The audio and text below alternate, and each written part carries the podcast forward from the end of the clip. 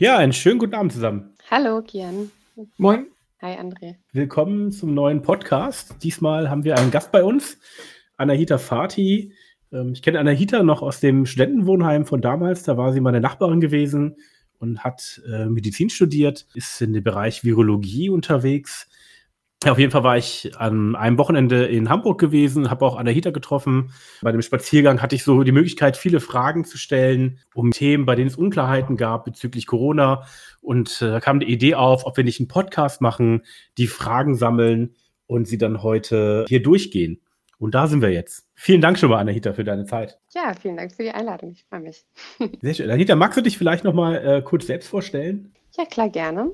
Fange ich vielleicht mal da an, wo du aufgehört hast. Wir kennen uns ja aus dem Studentenwohnheim. Und nachdem ich dann fertig war mit dem Medizinstudium, habe ich angefangen, in der inneren Medizin zu arbeiten. Und da gibt es einen Unterbereich, der heißt Infektiologie. Der beschäftigt sich mit allerhand Infektionskrankheiten.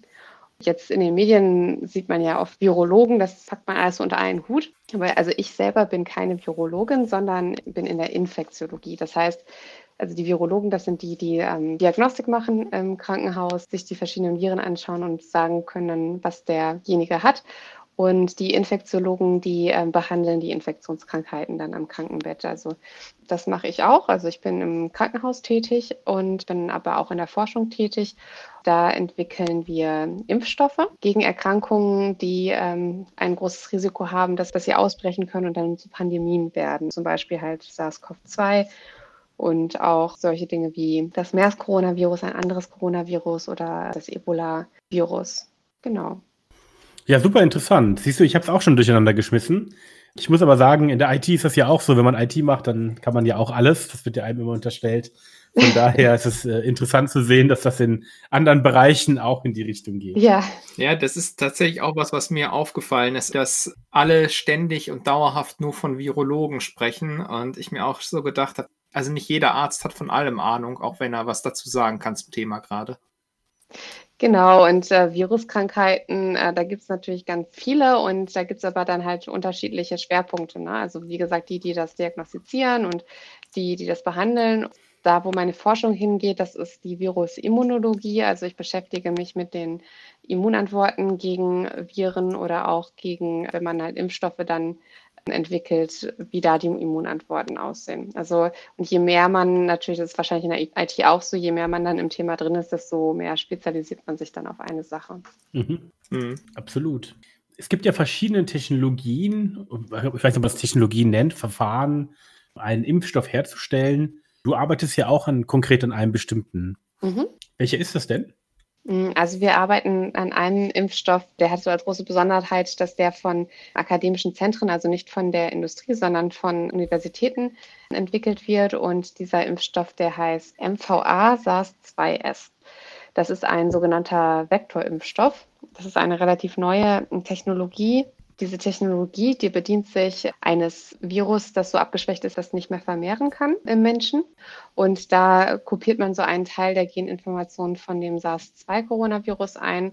So kann das dann in den Körper gelangen. Da kann das abgelesen werden, diese Information, und dann können sich Immunantworten gegen das SARS-2-Protein, was man da einschleust, bilden.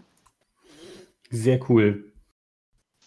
Wir haben eine ganze Reihe von Fragen die wir gesammelt haben von Freunden und Bekannten. Und äh, die würde ich gerne einfach stellen. Ähm, mhm, gerne.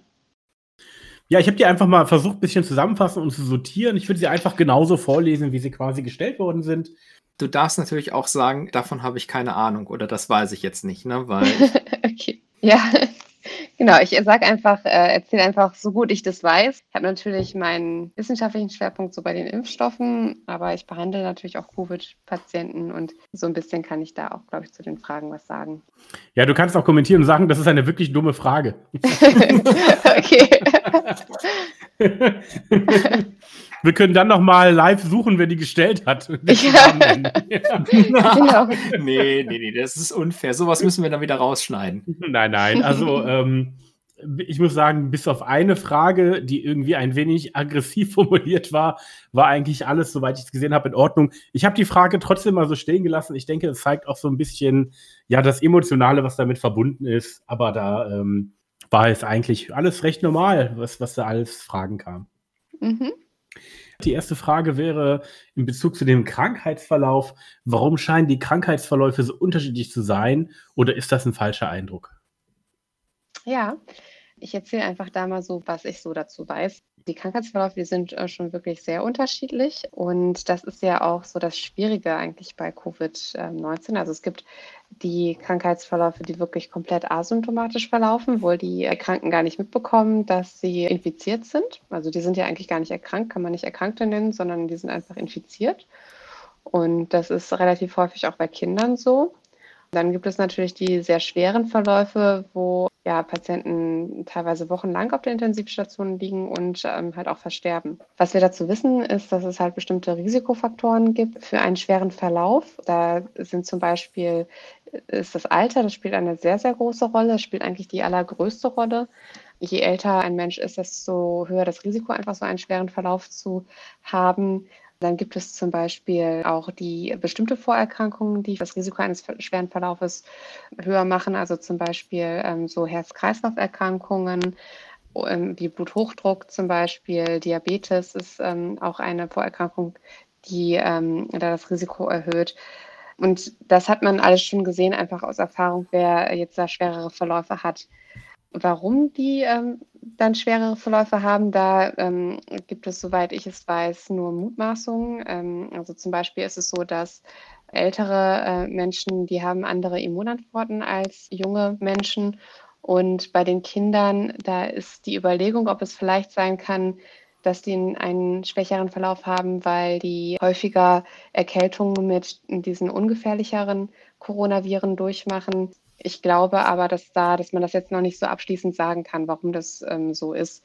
Ja, da gibt es also wirklich einiges an Forschung zu. Das wirkt sich auch aus, auf die, ähm, ja, die Blutgerinnung aus. Letztendlich, wenn man schon so ein, ein bisschen vorgeschädigte Gefäße hat, zum Beispiel auch durch den Bluthochdruck, dann kann das sein, dass da so eine Entzündung im Körper breit macht, dass man da dann auch besonders Probleme haben kann durch die Blutgerinnung. Man hat auch gesehen, dass das Coronavirus, das ist nicht nur in der Lunge, sondern das äh, befällt alle äh, Organe, auch das Herz zum Beispiel. Und wenn man dann natürlich schon Vorschädigungen hat, dann kann man da einen schwereren Verlauf bekommen. Mhm. mhm. Das ist schon interessant, welche Komplikationen es gibt und äh, welche Vorerkrankungen da eine Rolle spielen. Am Anfang dachte ich echt so, ach ja, okay, komm, sei es drum. Mhm. Der nächste Medienhype. Mhm. Das ist schon interessant, wie sich so die Wahrnehmung dann geändert hat. Ja. Ja, leider ist es nicht dabei geblieben, André, ne?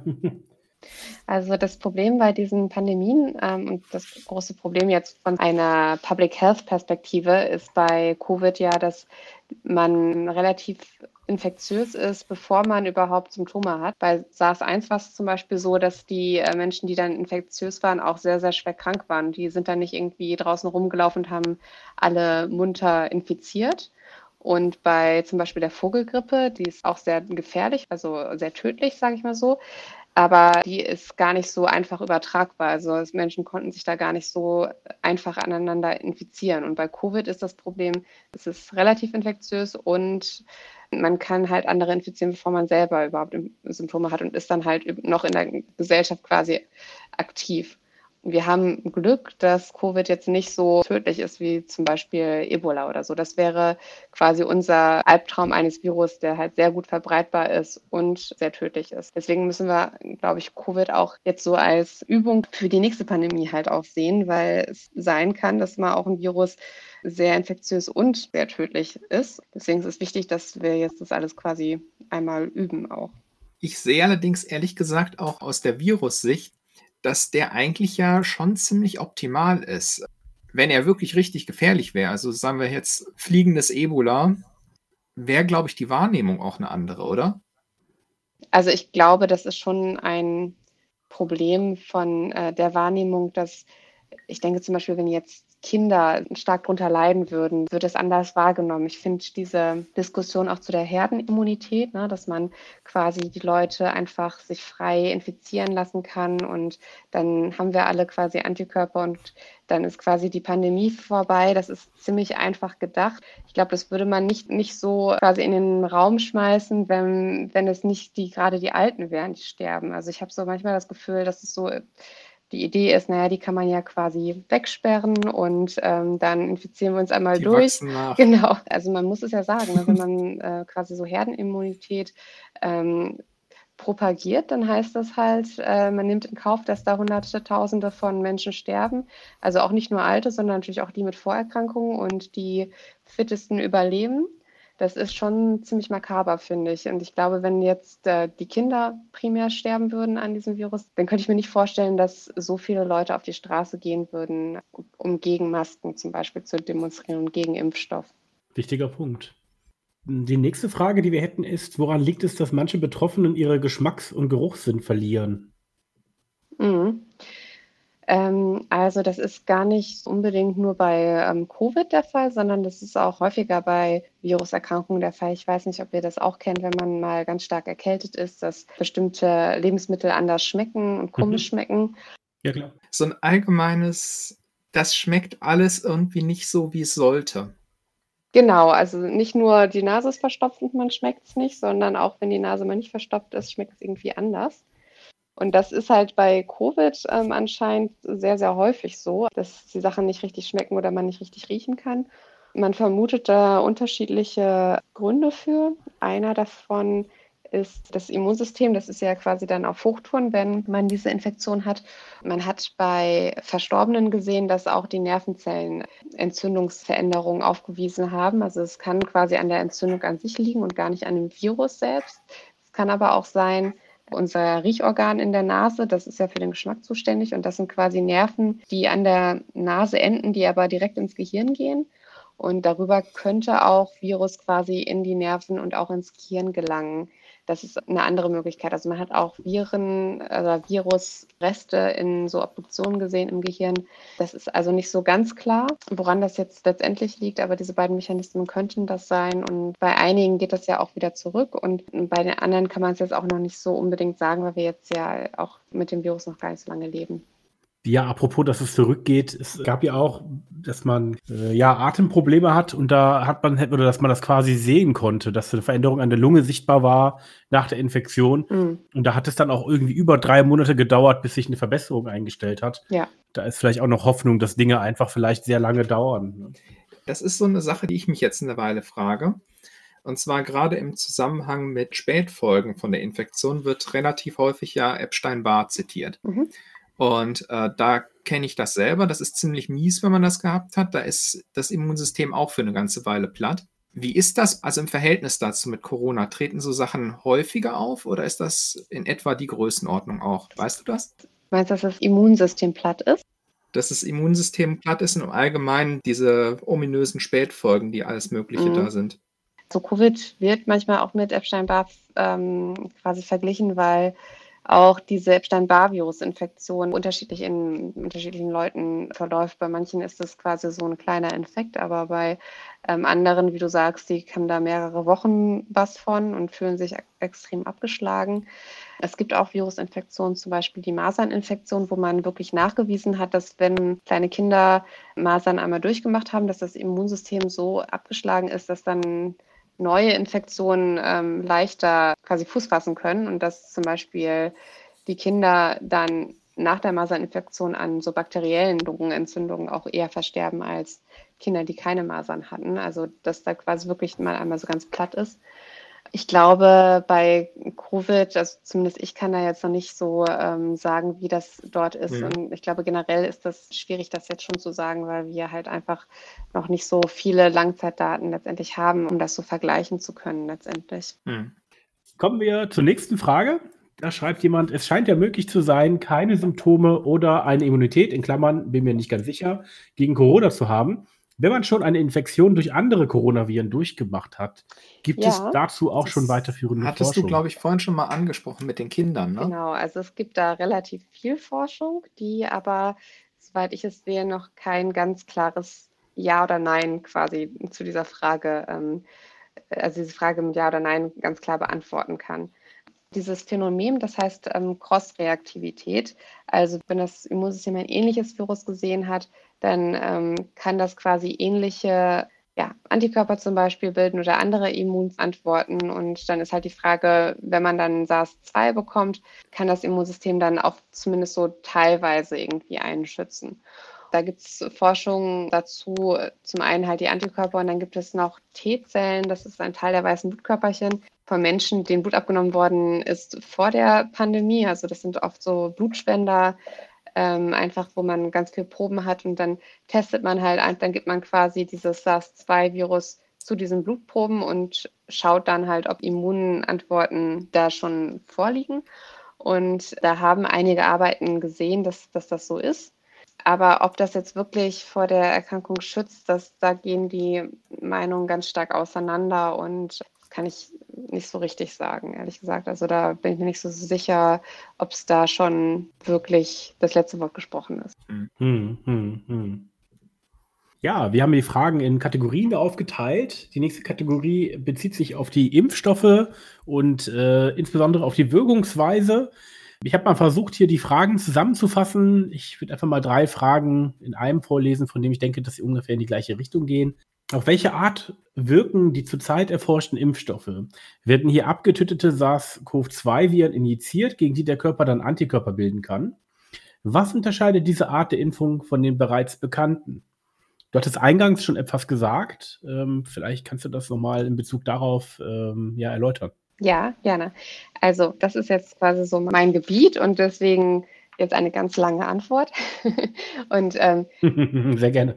Ich erzähle vielleicht einfach mal so ein bisschen was über die Geschichte der Impfstoffentwicklung.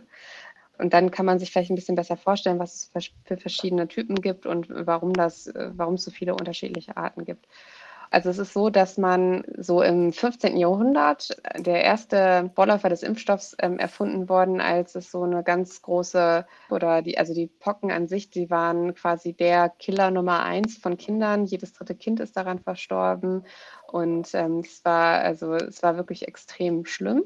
Man hatte dann so eine Technik entwickelt, indem man die Kinder, die äh, Pocken hatten, die hatten so Pusteln quasi, wo das Pockenvirus drin war. Und dann hat man quasi dieses Pockenvirus aus den Pusteln genommen, hat das manchmal noch so ein bisschen ja, irgendwo liegen lassen zum Beispiel. Also versucht, dass das so quasi abstirbt, aber es waren trotzdem Pockenviren. Das hat man dann einfach anderen Kindern gegeben. Und dann sind daran auch noch Kinder gestorben, aber weniger, als wenn sie sich so angesteckt hätten. Das war so der erste Vorläufer. Das das nannte man Variolation.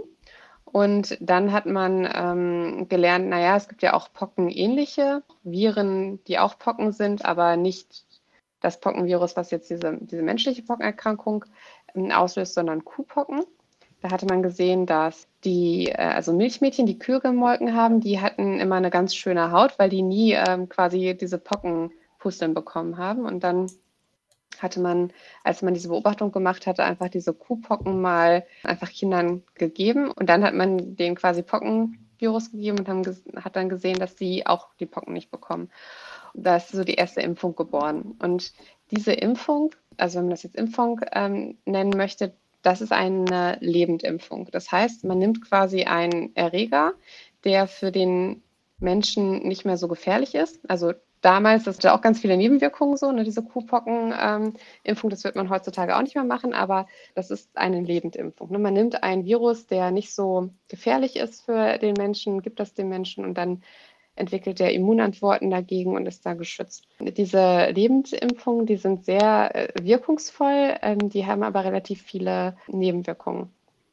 Und dann gibt es ähm, sogenannte Tod Impfstoffe. Also man hat früher das so Lebend- und Totimpfstoffe quasi eingeteilt und die Totimpfstoffe, die klassischerweise funktionieren die so, dass man entweder das Virus nimmt und das quasi abtötet, also inaktiviert nennt man das. Da kann man zum Beispiel also irgendwelche Reagenzien draufschmeißen, sage ich mal so, und dann, dann impft man das, dann ist das letztendlich nur noch abgetötetes Protein und dann können die ähm, kann das Immunsystem dagegen äh, Immunantworten ausbilden. Das funktioniert dann aber nicht mehr so gut wie bei so einem Lebenden, aber es ist auch, hat auch weniger Nebenwirkungen. Also ist oft so. Ne? Da muss man so eine gute Balance finden.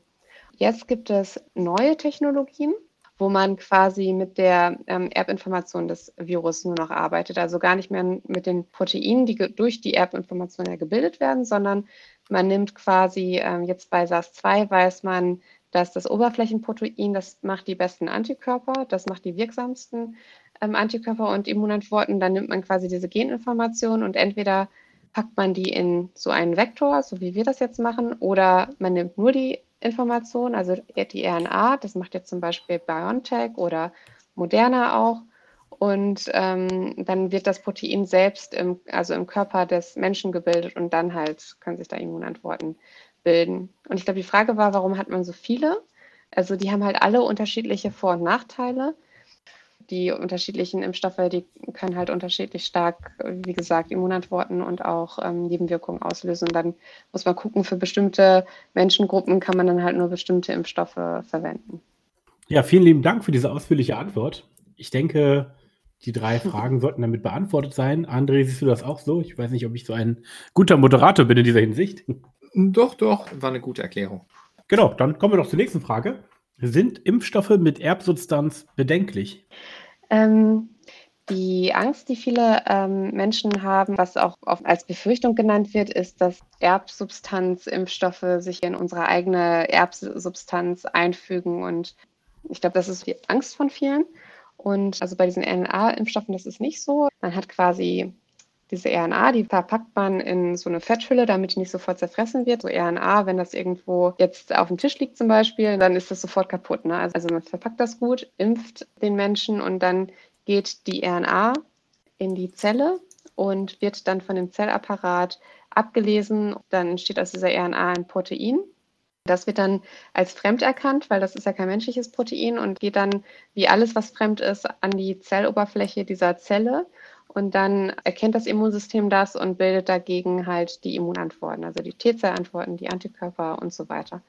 Die RNA die wird dann quasi auch aufgefressen und dann ist die auch weg. Also die ist halt gut dafür, dass man halt diese Proteine dann ähm, entwickelt, aber das macht man einmal und dann ist es halt auch gegessen man muss halt dazu wissen, das passiert in der Natur ganz häufig. Also Viren, mhm. die haben keinen eigenen ähm, Zellapparat. Also das ist die Definition eines Virus. Die haben nur Erbinformationen. Das heißt, wenn man sich mit irgendeinem Virus ansteckt, dann läuft es immer so, dass dieses Virus in die Zelle geht, wird abgelesen und dann bilden sich die Proteine. Und der Unterschied bei diesem RNA-Impfstoff ist halt, dass man nur die Erbinformation von einem bestimmten Protein hat und nicht von dem ganzen Virus, sodass sich dann kein Virus bilden kann, sondern halt dieses funktionslose Protein nur. Aber die Idee, also wir stecken uns ja andauernd mit Viren an. Mhm. Das passiert also andauernd. Das ist jetzt nichts, was jetzt irgendwie neu ist. Was neu ist, ist, dass wir uns das jetzt zum Vorteil machen und darauf diese Impftechnologie jetzt halt basieren. Das ist ja ziemlich clever, das so zu nutzen, ne? Quasi das Verfahren, was der, wenn ich es richtig verstehe, was der Virus selber nutzt, aber halt in anderer Form, ne? Genau, es ist so ein bisschen von der Natur abgekupfert halt, ne? Okay, vielen Dank. Du hast ja jetzt schon drei Unternehmen genannt. Die nächste Frage knüpft daran an. Die heißt BioNTech, Moderna liegen mit, äh, und Moderna liegen mit 90 Prozent und über 90 Prozent Wirksamkeit deutlich über der Wirksamkeit von einer normalen Grippeimpfung. Hier steht in Klammern ungefähr 60 Prozent. Das ist auffällig und verwunderlich. Wie kommt das? Ja, also ähm, genau, es äh, war auch, wie soll ich sagen, also das hat unsere Erwartungen auch total übertroffen. Also man muss sagen, also zum einen ist natürlich Influenza jetzt auch ein anderes Virus und ähm, die Influenza-Impfung, das ist auch eine andere Technologie als wie jetzt ähm, Moderna und BioNTech, die Impfstoffe. Aber man hat auch gedacht bei SARS-2, dass die Impfstoffe, die man entwickelt, wahrscheinlich nicht so super wirken, also nicht so über 90 Prozent, weil das sind ja respiratorische Erreger. Das heißt, man nimmt die ja über die Lunge in den allermeisten Fällen auf. Und dann muss das Immunsystem der Lunge eigentlich auch sehr gut dann darauf reagieren, damit das nicht zu einer Erkrankung kommt. Und das Immunsystem der Lunge durch eine Impfung jetzt in den Arm, ne, also in den oder in den Muskel zu aktivieren, das ist gar nicht so einfach. Das sind bestimmte Antikörper da auf, der, ähm, auf dem Immunsystem der Lunge. Und um dann wirklich diese Lungenantikörper quasi herzustellen, da gehört schon echt was dazu. Das ist schon ziemlich schwierig. Deswegen ist es auch bei Influenza so. Also bei Influenza zum einen ist halt diese, diese Problematik, dass das auch ein respiratorischer Erreger ist, also dass das Immunsystem der Lunge sehr gut sein muss. Zum anderen ist es bei Influenza so, wir wissen ja oft gar nicht, gegen welche Grippe wir impfen müssen. Das läuft halt so, man muss ja das auch relativ lange herstellen, ähm, den Impfstoff, und dann muss man quasi im Jahr vorher immer raten, welche Grippeviren wahrscheinlich im nächsten Jahr die häufigsten sein werden. Es gibt dann so weltweite Überwachungsnetzwerke von Grippe und dann kann man sich da anschauen, was wird am wahrscheinlichsten am meisten werden. Und dann impft man gegen die vier häufigsten Typen oder gegen die drei häufigsten Typen. Aber es kann auch sein, dass man sich da verschätzt. Und dann wirkt natürlich der Impfstoff immer unterschiedlich. Als drittes ist es halt so, dass die Influenza-Impfung, die basiert auf einer anderen Technologie. Also das sind Proteinimpfstoffe. Klassisch sagt man halt Totimpfstoffe. Und diese RNA-Impfstoffe, die gab es ja bislang noch nicht, also zumindest noch nicht so weit entwickelt, wie sie jetzt sind. Da sammeln wir jetzt gerade erst Erfahrungen und anscheinend äh, wirkt das ziemlich gut. Es gibt natürlich Hoffnung, dass man das vielleicht in Zukunft, wenn sich das etabliert, ja, dann auch schneller Wirkstoffe ähm, nutzen kann. Oder ist es jetzt nur speziell auf diesen Virus? Ja, genau. Also das ist der große Vorteil von diesen ähm, neuen Impfstoffen, dass man halt letztendlich jetzt schon weiß, wie diese Technologie funktioniert. Und das möchte man sich ja zu Nutzen machen, wenn jetzt quasi der nächste große Virus kommt, dass man dann ganz schnell einen Impfstoff herstellen kann. Weil mhm, mhm. diese RNA zu definieren, das, das, ging ja ganz schnell, bis man wusste, was jetzt die Erbinformation ist. Und dann kann man diese RNA-Impfstoffe natürlich auch schnell herstellen. Also die haben da nur wenige Wochen gebraucht, mhm. um wirklich ähm, die ersten Leute zu impfen. Wenn man das jetzt kann man jetzt natürlich auch für andere ähm, Viren machen. Also wenn man da viel Erfahrung mit der Technologie hat, dann hat man auf jeden Fall schon mal gute Voraussetzungen für die nächste Pandemie. Was meinst du, wie weit kann man da gehen? Also, naja, das kann man ja jetzt noch nicht sagen, aber meinst du, vielleicht kann man irgendwann sagen, das Verfahren ist generell so unbedenklich, dass man, wenn es jetzt einen neuen Erreger gäbe, man das sofort nehmen und massentauglich impfen könnte? Oder würde das dann trotzdem ähm, relativ lange dauern, bis man dann markttaugliches ja, Instrument hat. Ja, also da sprichst du einen guten Punkt an. Ähm, das ist nämlich genau, dass man, wenn man viel Erfahrung hat mit schon der Plattform, dann kann man bestimmte Schritte überspringen. Mhm. Das äh, ist ja, glaube ich, auch eine Frage, die noch kommt, warum es jetzt schneller geht. Zum Beispiel bei unserem Impfstoff, diesem äh, Vektorimpfstoff, da war es so, dass wir halt vor SARS-2 passenderweise gerade einen Vektorimpfstoff gegen das MERS-Coronavirus getestet haben. Also dann halt auch mit genau dem gleichen Oberflächenprotein, bloß halt von dem MERS-Coronavirus und nicht von dem SARS-2-Coronavirus, aber die ähm, Struktur ist sehr ähnlich und der Vektor an sich, der ist, ist komplett der gleiche. Und jetzt konnten wir einfach diesen Vektor nehmen und statt dem MERS-Oberflächenprotein äh, einfach SARS-2-Oberflächenprotein reinkopieren. Und dann musste man nicht mehr so viele ähm, also zum Beispiel beim MERS, äh, bei der Impfstoffstudie, da mussten die Probanden da auch noch zwei, also eine Nacht oder ich glaube sogar zwei übernachten. Man musste ganz lange gucken, ob da irgendwas passiert. Jetzt weiß man halt schon, wir haben das schon für diesen anderen Impfstoff getestet, jetzt müssen die Probanden nur noch vier Stunden bleiben und dann guckt man sich vier Stunden an, ob, also wie die den vertragen. Also man muss da viel weniger machen. Man weiß jetzt zum Beispiel auch bei dem Vektor an sich, der ist auch schon als Impfstoff gegen die Pocken ähm, lizenziert. Den könnte man theoretisch, wenn es Pocken noch gibt, könnte man den in der Apotheke kaufen. Also da hat man schon ganz viele Daten und dann kann man zum Beispiel auch bestimmte Tierexperimente, die kann man dann, ähm, da muss man dann zum Beispiel nicht mehr so viel machen. Das ist dann total erleichternd. Mhm. Mhm, mh. Also vielleicht anknüpfend, wir hatten, dadurch haben wir ja quasi schon äh, einige Fragen beantwortet, die noch äh, im Pool sind. Da wird aber dann noch gefragt, was sind die Implikationen, wenn man jetzt Schritte auslässt? Ja? Mhm. Kannst du dazu vielleicht was sagen? Ja, also inhaltlich kann man zum Beispiel halt, wie ich jetzt gesagt habe, können die Probanden jetzt müssen die kürzer da bleiben und nicht mehr irgendwie 48 Stunden, sondern noch vier Stunden und so. Mhm. Man kann halt bestimmte Tierexperimente halt einschränken, aber man kann an diesen Experimenten an sich nicht so viel sparen, denn es ist halt letztendlich immer noch ein neuer Impfstoff und der muss trotzdem alle Phasen der Entwicklung äh, durchlaufen und der muss auch an genauso vielen Menschen getestet werden wie außerhalb der Pandemie. Da überspringt man eigentlich keine Schritte. Was also am meisten Zeit spart, ist zum einen, dass die ganzen administrativen Schritte ähm, sich sehr, sehr, stark verkürzen. Das heißt zum Beispiel, das läuft normalerweise so, wenn man eine Studie hat, dann schreibt man ein Studienprotokoll und ganz viele Dokumente letztendlich, was man dann einreicht bei der Ethikkommission. Die müssen dann beurteilen, ob diese Studie ethisch vertretbar ist. Da muss man sich das Kosten-Nutzen-Risiko anschauen und dann schickt man das auch zu der Behörde, die äh, für Impfstoffentwicklung zuständig ist und die muss halt auch sagen, macht diese Studie Sinn und sind da alle Sicherheitsvorkehrungen, werden die da getroffen und so weiter und so fort.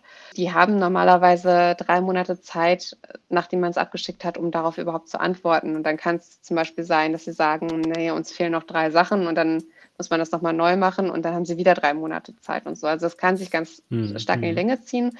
Und momentan ist es halt so, weil natürlich alle da ein Interesse daran haben, dass sie einfach ihr ganzes Personal darauf ansetzen, dass diese Anträge schnell durchgehen. Und wir haben da bei unserem Antrag innerhalb von, ich glaube, drei, vier Tagen schon von denen gehört. Die sind dann diese hunderte Seiten halt in zwei, drei Tagen durchgegangen. Ja. Hm. Ja, heftig. Das heftig. spart ganz viel Zeit und was noch viel Zeit spart, aber dann halt sehr teuer ist. Also es ist halt immer eine Abwägung. Ne? Und jetzt in der aktuellen Lage sagt man sich halt, naja, wir, wir zahlen halt lieber mehr, als dass das irgendwie jetzt mehrere Jahre dauert. Also normalerweise ist es so, man testet in einer kleinen Gruppe den Impfstoff, wenn dann alles gut aussieht, produziert man mehr Impfstoff, dann testet man das an einer größeren Gruppe, dann wird das wieder ausgewertet, dann produziert man mehr Impfstoff testet man wieder in einer größeren Gruppe und so weiter und so fort. Und das kann sich über Jahre ziehen. Und man muss dieses Geld ja auch immer erstmal auftreiben und beantragen. Und das ist auch gar nicht so einfach, weil das sehr, sehr teuer ist, so eine Produktion.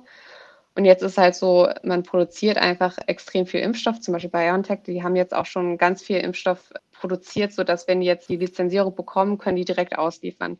Das ist ein großes Risiko, wenn man einen Impfstoff entwickelt und der dann nicht gut wirkt oder äh, nicht sicher ist oder wie auch immer und dann hat man halt Millionen von Impfstoff schon produziert, dann kann man den halt einfach wegschmeißen. Und es wäre dann sehr teuer. Und so kann man sehr viel Zeit sparen. Das geht aber nur, weil mhm. die Länder gesagt haben, wir werden ja. diesen Impfstoff bezahlen, so oder so. Also auch wenn der jetzt in die Tonne kommt, die Firmen und die Produzenten, die haben sehr viel an Fördergeldern bekommen, um schon direkt durchzustarten. Hm. Ja, vielen Dank, vielen Dank. Die nächste Frage, die wir hätten, das sind ganz viele Fragen. Ich würde die einfach mal zusammenfassen. Mir war es aber wichtig, die Fragen einfach so dazustehen zu haben, wie sie gefragt wurden.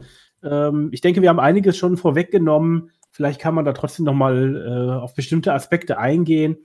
Die Herstellung besteht aus Einzelschritten, der im Schnitt mehr als 13 Jahre andauern kann. Mit welchem Gewissen und Wissen kann man dann einen Impfstoff abreichen, der seit einigen Tagen erst auf dem Markt ist? Wie hoch ist die Wahrscheinlichkeit, dass bei einem so neuen Impfstoff doch Komplikationen auftreten, die nicht durch Studien erkannt oder aufgetreten sind? Sollte man mit der Impfung erst abwarten, bis es dahingehend mehr Erfahrung gibt? Oder eine ähnliche Frage sagt, wie beurteilen Sie die Risiken, einen Impfstoff auf den Markt zu bringen, welcher kaum erforscht wurde, in Klammern normalerweise zehn Jahre? Wie hoch ist die Wahrscheinlichkeit von Nebenwirkungen? Weil es gibt ja keine Langzeitstudien, Nebeneffekte sollten schon zumindest bekannt sein, gerade wenn ältere Leute geimpft werden sollen. Die Frage habe ich ehrlich gesagt nicht ganz verstanden, was das mit diesen 13, äh, 13 Jahren auf sich hat. Ich glaube, damit ist wahrscheinlich gemeint, dass es im Schnitt in der Vergangenheit äh, 13 Jahre gedauert hat, bis es einen Impfstoff gab. Aber das ist ja jetzt auch einfach nur ein Wert, den irgendjemand genannt hat. Es ist, es ist nicht unbedingt nachkontrolliert, vielleicht die, das Empfinden der Person, dass es äh, normalerweise irgendwo aufgefasst ist, dass es 13 Jahre wohl im Schnitt dauert bis es einen Impfstoff gibt. Wie sagt jemand anderes ja auch zehn Jahre. Ähm, auf Anahita, du hast ja die Geschichte schon erzählt. Vielleicht kannst du das ja auch kurz sagen, wie lange es normalerweise mhm. dauert und mit gängigen Verfahren und jetzt mit dem neuen Verfahren. Mhm. Das ist ganz unterschiedlich. Also 13 Jahre ist jetzt gar nicht so eine äh, ungewöhnliche Zahl also das hängt total davon ab, wie wichtig der Bevölkerung dieser Impfstoff ist. Ne? Also es ist äh, wirklich eher eine Frage der Finanzierung als unbedingt eine Frage der Erprobung. Zum Beispiel so bei dem Ebola-Impfstoff. Da gab es schon Jahre, bevor man den jetzt entwickelt hat. Den hat man ja erst so richtig entwickelt, als es den Ebola-Ausbruch 2014 gab. Aber es gab da schon die Voruntersuchungen von dem Impfstoff und es hat aber also jetzt mal so flapsig ausgedrückt, ne, hat das nicht so viele Leute interessiert, Ebola, weil das war eine Erkrankung, die irgendwo in Afrika ausgebrochen ist. Daran ein paar Leute gestorben. Das war ganz weit weg von den Leuten, die halt Geld haben, also von der westlichen Welt. Und Deswegen ist da nicht viel Geld in diese Impfstoffforschung mhm. geflossen. Und dann, als es letztendlich dann wirklich ein großer Ausbruch war und dann man auch Infizierte durch Flugreisen auch in den westlichen Ländern hatte, dann floss da sehr, sehr viel Geld rein. Und dann geht das auch relativ schnell, wenn dann alle an einem Strang ziehen. Deswegen ähm, kann man jetzt nicht unbedingt sagen, dass ein Impfstoff, der 30 Jahre zu entwickeln braucht, äh, besser ist sondern eher, dass es da viele Pausen auch einfach immer wieder gibt, weil es einfach nicht das Geld da ist, um diese Impfstoffforschung ähm, zu finanzieren. Also besonders die europäische Behörde, die die Impfstoffe zulässt, also die heißt EMA, die European Medicines Agency, die hat ganz strikte Regelungen, was so eine Lizenzierung angeht. Das heißt, man muss trotzdem jetzt auch in der Pandemie genauso viele Menschen testen, wie man das auch außerhalb einer Pandemie machen würde, wo die Impfstoffentwicklung ganz lange dauert. Also mhm. Ähm, es gibt drei Testphasen. Die erste, da testet man die Sicherheit eines Impfstoffes und auch die Verträglichkeit. Das macht man an relativ wenigen Menschen, die keine Vorerkrankungen haben. Und dann testet man an einer größeren Gruppe einmal die Verträglichkeit und guckt da dann auch schon, bilden sich Immunantworten gegen den Impfstoff. Und dann geht man in die dritte Phase, wo man wirklich zigtausende Menschen testet. Also jetzt zum Beispiel bei BioNTech, da hat man jetzt fast 44.000 Menschen geimpft. Da kann man dann auch letztendlich sagen, ist der Impfstoff wirksam. Die eine Hälfte kriegt dann ein Placebo, also ein nicht wirksames Präparat, wie zum Beispiel einfach Salzwasser, und die anderen kriegen halt wirklich den Impfstoff. Und dann sollten ja natürlich mehr Leute, die quasi das Placebo bekommen haben, die Infektion bekommen, als die, die den Impfstoff bekommen haben. Und da kann man dann sagen, ob der Impfstoff wirksam ist oder nicht. Zu den Nebenwirkungen ist es so, dass also man muss vorher schon sagen, was man für Nebenwirkungen vermutet bei einem Impfstoff. Und das kann man auch sagen, zum Beispiel jetzt bei unserem Impfstoff, wir haben ja schon Vorergebnisse von diesem ähnlichen Coronavirus-Impfstoff oder von dem Vektor an sich, der als Impfstoff benutzt wird. Und dann sagen wir halt, naja, wir haben das und das gesehen, darauf achten wir dann besonders. Und allgemeine Impfreaktionen, wie zum Beispiel Schmerzen an der Einstichstelle, Müdigkeit, Abgeschlagenheit mhm. und so, das definiert man alles schon vor und das guckt man sich dann auch besonders an. Ja. Aber man guckt sich alle Dinge, die nach der Impfung auftreten. Und sei es, wenn sich jetzt der Proband irgendwie ein Bein bricht auf der Straße, das wird auch alles mhm. aufgenommen. Und dann wird geguckt, hat das wahrscheinlich was mit der Impfung zu tun oder nicht? Also ich sag mal, wenn jetzt einer sich ein Bein bricht, weil er irgendwie vom Fahrrad gefallen ist, dann ist es ja unwahrscheinlich, dass das was mit der Impfung zu tun hat.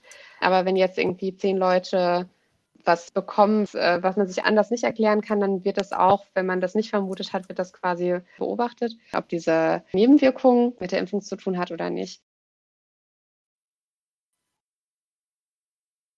Dem wir leider heute technische Schwierigkeiten haben, vermutlich aufgrund dessen, dass viele Leute Aufzeichnungen machen äh, und es eine hohe Serverauslastung gibt, so stand es zumindest hier. Ähm, wenn wir jetzt nochmal die Frage wiederholen, um einfach sicher zu gehen, dass wir jetzt nicht einen Teil nicht aufgenommen haben. Äh, die Frage lautet, mich würde interessieren, warum bei schwangeren Frauen vor dem Lebendimpfstoff abgeraten wird. Und soweit ich das verstanden habe, sind die beiden Impfstoffe, bei denen es schon sehr weit ist, in Klammern BioNTech Pfizer und Moderna, beides genau solche Impfstoffe. Gibt es überhaupt einen Impfstoff, der nicht diese Technik verwendet und vielversprechend aussieht? Ja, BioNTech und Moderna, das sind RNA-Impfstoffe. Das ist eine neue Technologie. Das sind nicht die Lebendimpfstoffe. Lebendimpfstoffe nennt man solche Impfstoffe, die mit abgeschwächten Erregern arbeiten, die noch vermehrt werden können, aber die ähm, die Erkrankung, gegen die sie sind, halt nicht auslösen können. Und ein Beispiel ist zum Beispiel der Masernimpfstoff. Den gibt man, das ist ein abgeschwächtes ähm, Masern Virus und bei, wir nennen das immunkompetenten Menschen, also die, die ein ganz normales Immunsystem haben, kann dadurch Masern nicht ausgelöst werden. Aber bei immuninkompetenten Menschen, also die, die kein gutes Immunsystem haben, sei es dadurch, dass die Medikamente bekommen, die das Immunsystem schwächen, oder auch bei Schwangeren ist zum Beispiel auch so, dass äh, das Immunsystem etwas anders ist als bei Nichtschwangeren. Da können die dann Masern ähnliche Erkrankungen oder zumindest starke Nebenwirkungen auslösen. Und man weiß bei den Schwangeren halt dann auch nicht, ob sie das Kind schädigen, beziehungsweise da ist die Gefahr erhöht, dass das dann quasi auf das Kind übergeht, was dann ja noch kein richtiges Immunsystem hat.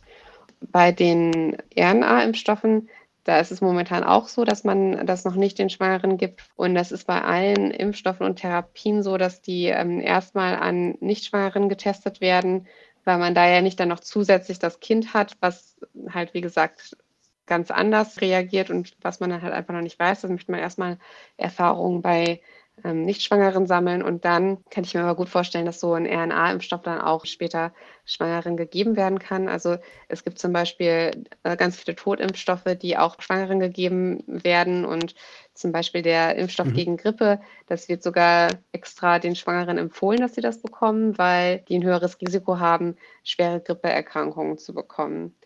Genau, da war zum Beispiel die Frage, warum sollten sich Menschen, die keine Risikogruppe sind, impfen? Ja, ähm, also ich würde sagen, es gibt so zwei Hauptgründe. Zum einen ist es so, dass natürlich auch bei Menschen, die ähm, nicht zu der Risikogruppe gehören, dass die jetzt nicht absolut vor schweren Verläufen gefeit sind. Also wir sehen auch im Krankenhaus mal junge Menschen, die gar keine Vorerkrankungen haben und dann trotzdem ähm, auf Intensivstationen landen. Das ist jetzt natürlich absolut nicht der Regelfall, aber das gibt es halt und man weiß ja vorher nicht, wie man darauf reagiert.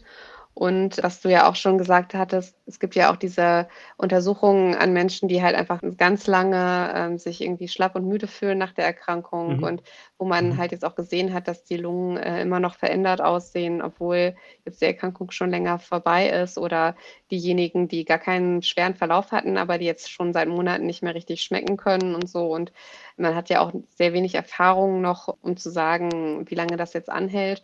Und ich persönlich will das eigentlich auch nicht haben. Also selbst wenn ich da nicht auf Intensivstation lande, weil ich keine Vorerkrankungen habe, möchte ich mhm. trotzdem nicht solche Lungenveränderungen haben. Man hat jetzt zum Beispiel auch ja, gesehen, bei Spitzensportlern, denen hat man dann danach ein Bild quasi vom Herzen gemacht und da hat man gesehen, dass mhm. bei sehr vielen das Herz entzündet ist und da weiß man auch nicht, ob das Langzeitfolgen haben kann. Mhm. Für Sportler ist das ja besonders wichtig solche Dinge, ähm, da lohnt es sich halt letztendlich, diese Impfung trotzdem zu bekommen. Besonders weil jetzt auch die ja äh, gezeigt worden ist, dass sie ähm, gut verträglich ist. Mhm.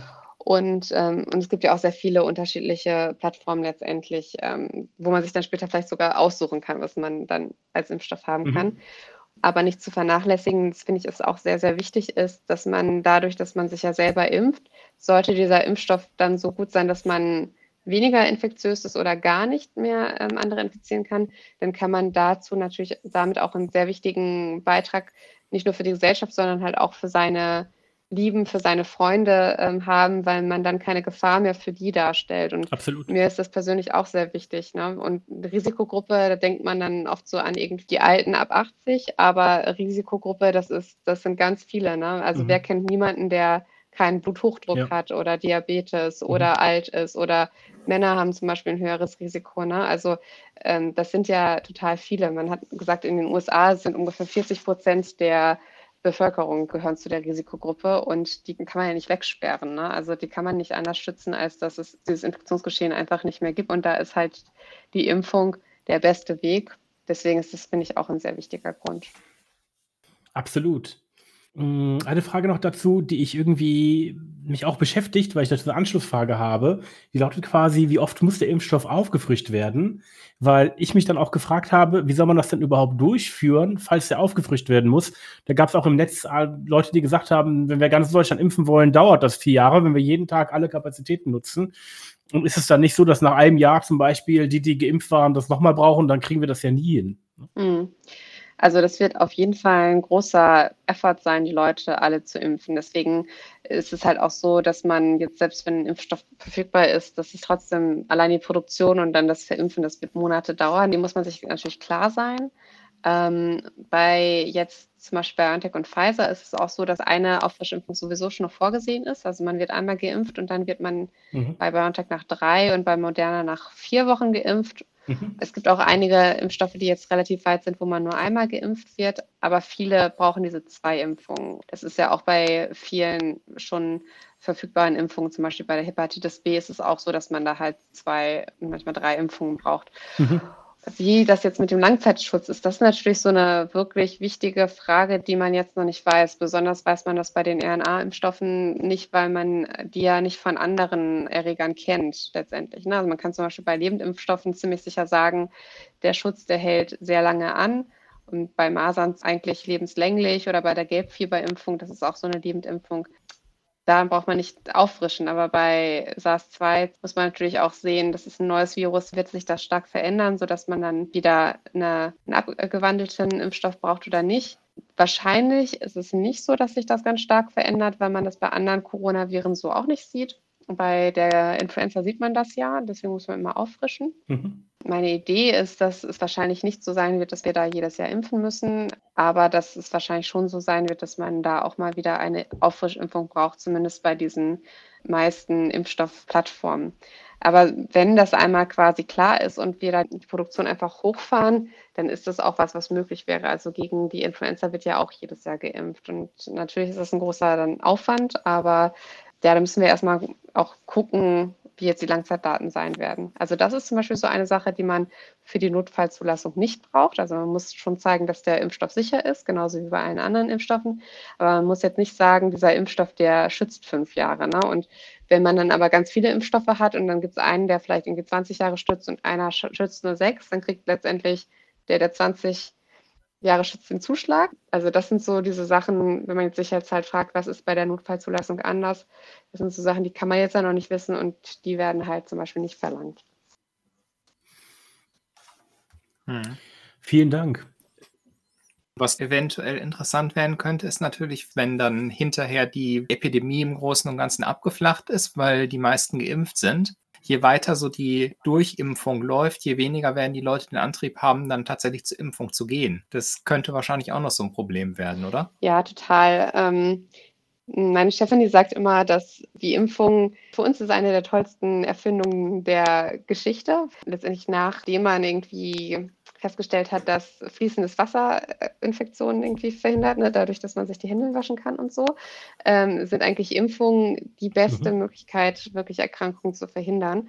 Und weil die so effektiv sind, ähm, sind die Opfer ihres eigenen Erfolges geworden, weil ähm, es können sich die meisten Leute gar nicht so an Kinderlähmung erinnern. Ne? Also ich kenne zwei, drei ältere Personen, die Kinderlähmung hatten, aber also niemand aus meinem Bekanntenkreis hat die Kinderlähmung durchgemacht und deswegen entsteht so eine Impfmüdigkeit, weil man diese Erkrankung selber nicht kennt oder die Pocken halt. Ne? Das ist halt die schlimmste Kindererkrankung ever gewesen und die gibt es jetzt einfach nicht mehr.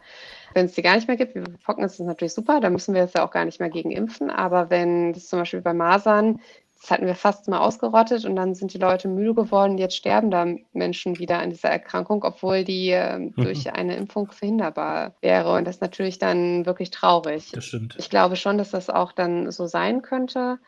Aber jede Impfung ist dann schon mal besser als nichts. Wenn dann die Leute einmal geimpft sind, glaube ich, ist das schon mal halt besser als keinmal. Und wir können jetzt auch sehr viel forschen in Impfstoffen und dann gute Impfstoffe auf den Markt bringen. Aber wir müssen natürlich auch daran irgendwie arbeiten, dass die Leute sich dann auch impfen lassen und dann verstehen, warum man sich impfen lässt und ja, was die Nebenwirkungen sein können und so weiter, sodass der Impfstoff dann letztendlich auch angenommen wird. Das ist natürlich auch wichtig. Sonst bleiben halt dann nur die Impfmücken. Ja, ja. ich weiß nicht, hast du das mitbekommen? Das war schon richtig gut. Nee, erzählt mal. Nicht? Äh, war ja jetzt wieder eine von diesen großartigen Querdenken-Demos. Mhm. Das ging dann halt irgendwann rum. Da hat jemand einen Screenshot aus so einer Telegram-Gruppe gemacht, wo halt davor gewarnt worden ist, dass während der Demo das RKI Impfmücken freilassen wird. Das sind gentechnisch veränderte Mücken, die die Demonstranten dann impfen werden. Und die sind ganz perfide, weil die hinterlassen nicht mal eine Einstichstelle. da kannst du nicht mehr drüber lachen. Ja. Ich habe das halt gelesen und habe mir gedacht, Mensch, eigentlich ist das doch eine verdammt geile Idee, Mücken so zu verändern, dass sie halt die entsprechenden Proteine produzieren. Hab gegoogelt und ja, das gibt es tatsächlich. Irgendwo hat sich mal eine Gruppe tatsächlich dran gemacht und Mücken so modifiziert, dass sie einen speziellen Impfstoff quasi produzieren und beim Stich abgeben. Was Aha. ist daraus geworden? Ja, natürlich nichts. Die haben das gemacht und dann haben sie die Mücken wahrscheinlich umgebracht, weil sowas kannst du ja nicht freisetzen. Also. Mhm. mhm. Okay. Trotzdem, ich fand es verdammt interessant, dass, äh, dass das geht. Ne? Mhm. Das ist hm. immer dieser, dieser blöde, wahre Kern in Verschwörungstheorien. Ja. Aber manchmal muss man wirklich hart suchen, irgendwie, um den Kern zu finden, so in Verschwörungstheorien. das hast du schön gesagt. Anita, sowohl die Zeit ist ja sehr weit vorangeschritten. Erlaube mir vielleicht noch eine letzte Frage ähm, als Kombination. Ja. Äh, sie lautet, ist der PCR-Test nicht zu unsicher und warum macht man nicht einen Antikörpertest, wenn der PCR-Test positiv ist? Ähm, zu unsicher, dass man das nicht diagnostiziert quasi, die Erkrankung, oder? Äh, false positive quasi, ne? dass man, dass der Test positiv ist, aber man eigentlich doch kein Corona hat. Das, das wird oft behauptet. Also wenn man ein positives Ergebnis hat, dann kann man auch ausgehen davon, dass man SARS-2 hat oder hatte. Und der Antikörpertest, der mhm. ist also eigentlich weniger ähm, sensitiv als dieser PCR-Test. Mhm. Das ist also eigentlich genau umgedreht, diese Befürchtung, kann man sagen. Und man muss sagen, die sind trotzdem spezifisch. Mhm. Man kann es auch nicht vergleichen, die messen ja andere Sachen, aber die können erst ab einer bestimmten Grenze letztendlich die Antikörper wirklich detektieren im Blut. Es ist also schwieriger, da äh, das nachzuweisen. Und die, diese PCR, die wird positiv, wenn man gerade den Infekt hat. Und die Antikörper, das ist ja eine Reaktion auf die Erkrankung, die bilden sich dann ja erst. Also die kann man erst ein paar mhm. Tage oder teilweise Wochen später feststellen. Also das ist keine gute Möglichkeit, um die Erkrankung zu diagnostizieren. Das ist nur eine Möglichkeit zu sagen, mhm. dass man die Erkrankung mal gehabt hat. Okay, das ist schon mal wirklich eine wichtige Aussage. Anita, vielen, vielen Dank nochmal für deine Zeit und ähm, erlaube mir vielleicht äh, eine letzte Off-Topic-Frage okay. zu stellen. Und zwar wurde ich ja gefragt, woher wir uns kennen. Und die Frage, die dann da war, lautete, wie oft du bei mir klingeln musstest, weil ich zu hart Party gemacht habe. Ja, also ehrlich gesagt, nie. Also ich glaube, so in der Zeit, als wir so viel zu tun hatten miteinander, und da hatte ich ja gerade Examen gemacht und du warst gerade am Firmengründen und hast auch ähm, hart gearbeitet und ich wusste gar nicht, dass mhm. du Alkohol trinkst, also so wenig. Ach so. ich muss aber sagen, Anita, du warst zu allen Partys eingeladen. Ich erinnere mich noch, dass du sogar äh, extra bei der ersten Party was gebacken hast. Ja, hattest. genau, das waren diese Arten von Partys, wo man was deckt und irgendwie eine schöne Zeit hat. Also es waren jetzt nicht so die Hardcore-Alkohol-Partys. Ah, also für mich als Nerd ja, war das eine Party. Das war sehr schön. Also meine Art von Party. Es waren viele Leute da, es gab Musik. Ja. ja. genau, die unzähligen Studenten wurden halt Party. ich habe genau, ich habe nur geglaubt, Party zu machen. So, so scheint es wohl zu sein. Die anderen haben das als Sit-In bewertet. okay, super. Ja. Nee, super. Vielen lieben Dank.